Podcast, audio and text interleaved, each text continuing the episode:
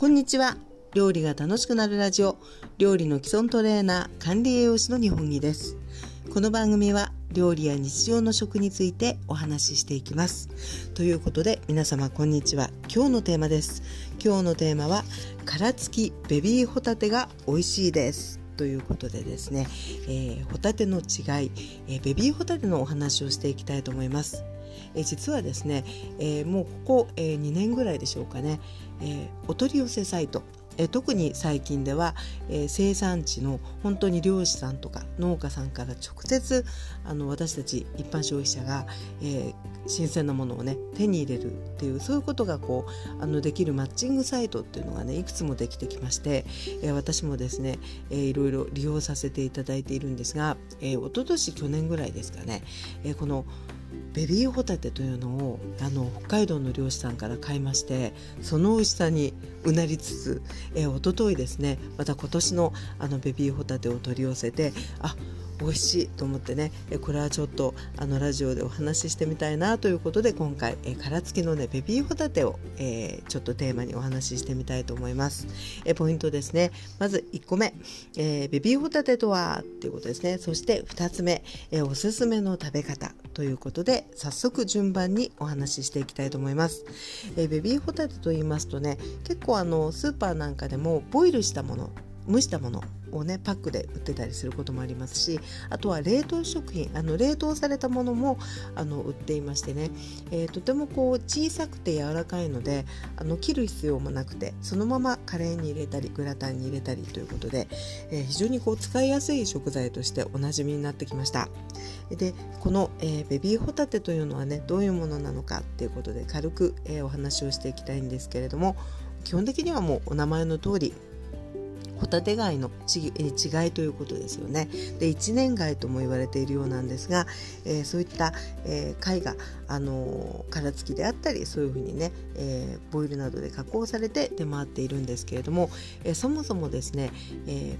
ー、ホタテ、えー、養殖をしている中でね耳釣り養殖っていう方法があるようで、えー、それはあのー、1年貝あの赤ちゃん貝をですね、えー、まあ、ちょっとこう大きさだとかね形だとかで寄ってで、えー、糸でねこう殻をつる下げるような感じで海の中で育てていって2年貝3年貝4年貝ということで本当に大粒のホタテにね育てていくっていう養殖があるんですけれども、えー、このねベビーホタテっていうのはねあの私が飼ってるあの漁師さんのところだとやっぱりそうやって酔った時にあの少し小さかったりだとかあの殻の形がね少しこう変形してたりとかそういったものをね、あのー、も集めてもちろん新鮮で美味しいんですけれども、えー、そういった感じで、えー、売ってくれてるっていう感じなんですね。でやっぱりねあの新鮮なものがどっさりと届きますので本当にあの美味しくいただいているんですけれどもさあ、えー、今回はねこの殻付きのあの新鮮ベビーホタテということで、えー、ここからはですね、えー、食べ方ご紹介していきたいと思います。えまずですねあのもうスーパーでもねあのパックで売ってることもあるんですけれども今回のようにどっさりあの入った、えー、時もスーパーで買った時もまずはですね殻を少しねあの洗うんですよね。でアサリのようにあのこすり洗いみたいなことがちょっとやっぱりあの殻の端っこ鋭いのでねしにくいので、えー、基本的にはねたわしだとかあのスポンジだとかですね。であの食器とか洗う用とは別にね1個そういう食材用にあの作っておくといいと思うんです。けれどもそういったたわしで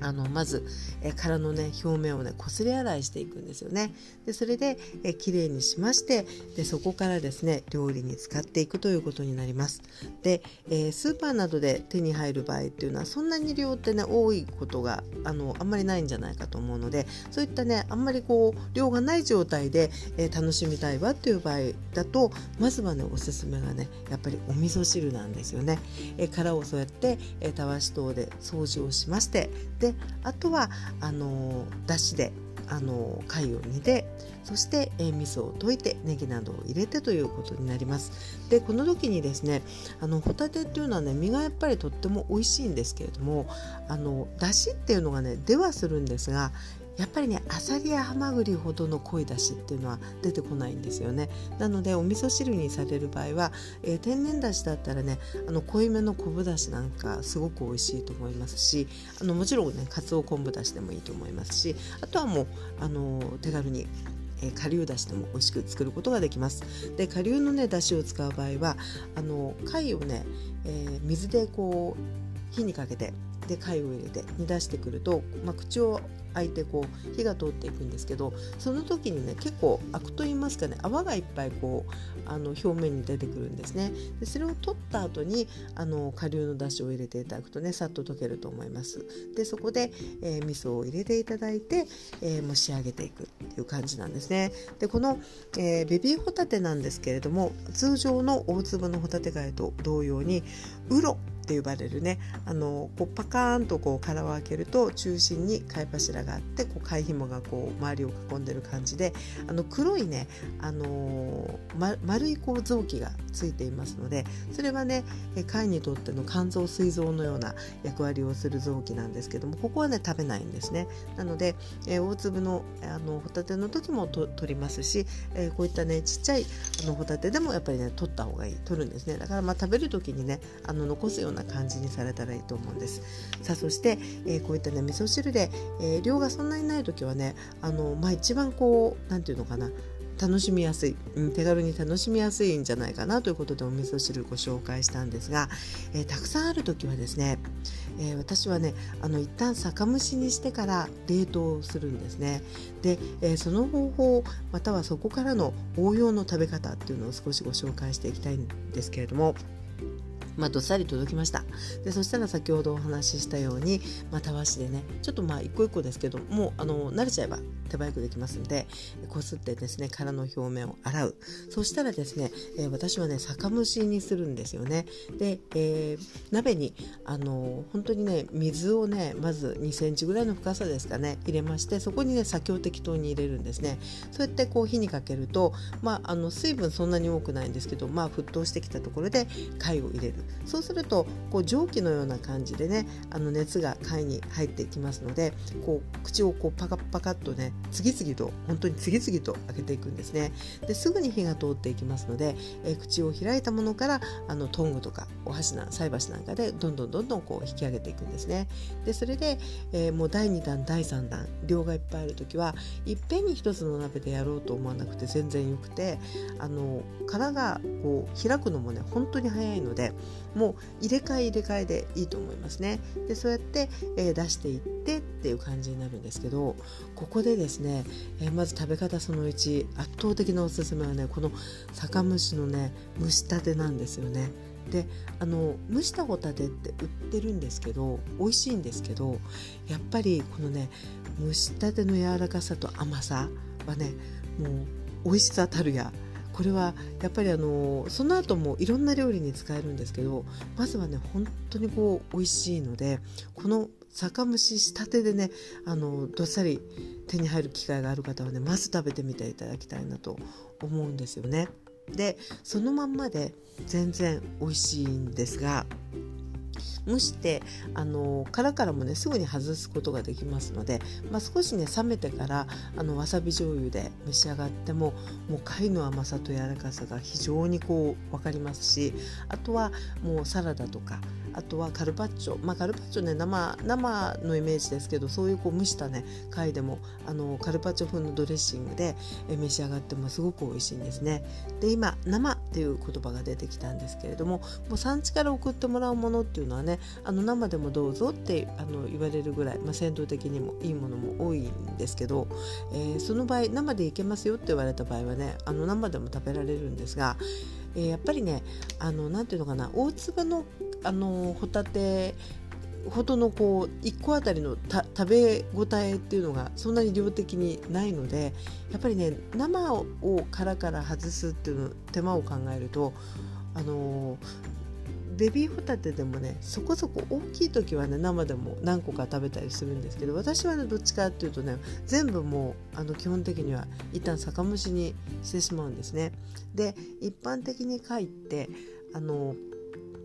火を通しすぎると硬くなりますよっていうことねよく言われると思うんですね。でホタテも実際はねそういうところってあるかもしれないんですがそれでもねベビーホタテってね柔らかいんですよ。あの結構とことんと言いますか火に火を通してもねやっぱりこう食べやすい柔らかさって残るのでその辺もねあの素晴らしいなと思うんです。ですけどさっきお話ししたように酒蒸しの場合ってあの殻が割とすぐに開くんですね。でえちょっとこう本当にパカーンってこう開いてた瞬間ぐらいってちょっとね半生っぽかったりもするんですよ。ですけどその生食でいけますよって言われてるようなあの新鮮ホタテちゃんの場合はですねもうそれぐらいのね半生ぐらいもこれまた美味しいっていうことなので是非ねあのたくさん手に入る機会がありましたら、えー、そういった酒蒸し酒蒸したてっていうのをねあのぜひご賞味いただくと感動があるかなと思います。さあそして、えー、酒蒸しした後なんですけどねさっきお話ししたようにあの殻からすぐに外せますっていうことでもうあのまあヘラのようなものを使うといいかもしれませんし結構ねポロッとと本当に取れちゃったりもするのでそうやってどんどんどんどん取っていってで先ほどお話ししたねあの黒いあの丸っこいあの臓器、えー、ウロって呼ばれてるね、えー、その臓器は取り除いていくんですけれども、えー、熱がね取れてから私はねあの調理用のハサミであの切り取るような感じにしてますね。でそして、えそのままもうその日のあのお夕食とかですねはもうあの蒸した状態をいろいろ料理に使ったりですねもうほんとわさび醤油で食べたりっていうあの楽しみ方ができましてでどっさりっていう場合はもう冷凍しとくんですねであとはもうあのジップロックのようなフリーザーバッグのようなものにこう並べて、え冷凍しておけばいつでもあの料理に使っていくことができるんです。でえもうこの辺はねあのどうやっても美味しいので手っ取り早くだとねやっぱりあの多めのバターで焼いたバター焼きでしょうかね。であの、まあ、フライパンにあのバターのせてね火にかけていってであの溶けてきたなっていうところでそのえボイルしたホタテをねあのもうフライパンにダーッと入れましてであとはもう焼いていくんですよね。そうするとこうちょっと貝の中からうまみのね汁があのにじみ出てくるような感じになってくるのでそれがまたねバターと溶け合ってね非常に美味しいんですね。もう調味料はねあの胡椒と醤油ちょこっとぐらいで全然いいんじゃないでしょうか。まああのお好きな方はね塩コショウでもいいと思いますけれどもそんな感じでね手取り早く味わうということでいけばあのそういったバター焼きもいいですしあとはもういろんな料理に入れられるので、え、カレーとかシチューとかグラタンとかですねあとパスタとか先ほども少し出てきましたがサラダとかですねもうフレンチ系のドレッシングでも合うしこうマヨネーズちょっとわさびマヨネーズのようなものあるいは梅肉あの、えー、梅干しを叩いてねマヨネーズで合わせたようなものであえてもすごく美味しいので本当にね、あのー、食べ応えたっぷりなんですねちっちゃいんですけれどもやっぱりこう本当に使い勝手のいい柔らかい甘みのある、あのー、そんなあの食材でね本当にこの時期楽しみに、えー、私は、え、注文して食べております。ということで、え、今日のお話はですね、え、殻付きベビーホタテのお話でした。で、え、この放送終了後にあの概要欄にですね、えー、私いつもここで買ってますよっていうところで、ね、漁師さんの、あのー、ページ、えー、ご案内ページをねあの貼っておきますのでよかったらね、え覗いてみてください。であともう一つは YouTube の方に、えそういったベビーホタテのね、あの最初の下ごしらえっていうところを動画に撮って去年アップしたものがありますので、えよかったらね、え興味のある方はご覧いただきたいので、えリンクを貼っておきたいと思いますということでね、えーこの時期、えー、そういったベビーホタテちゃんに出会うことがあればぜひね美味しく、えー、召し上がっていただきたいなと思います。ということで、えー、本日はここまでです、えこの番組は料理や日常の食についてお話ししています。え料理が楽しくなるラジオ、えスタンド FM っていうね、あの曲があるんですけれどもそちらの方でライブ版で放送した内容を、え少しねあのコンパクトにまとめてお送りしています。それではまたお耳にかかりましょう。お相手は料理の基礎トレーナー管理栄養士の日本木でございました。それでは失礼いたします。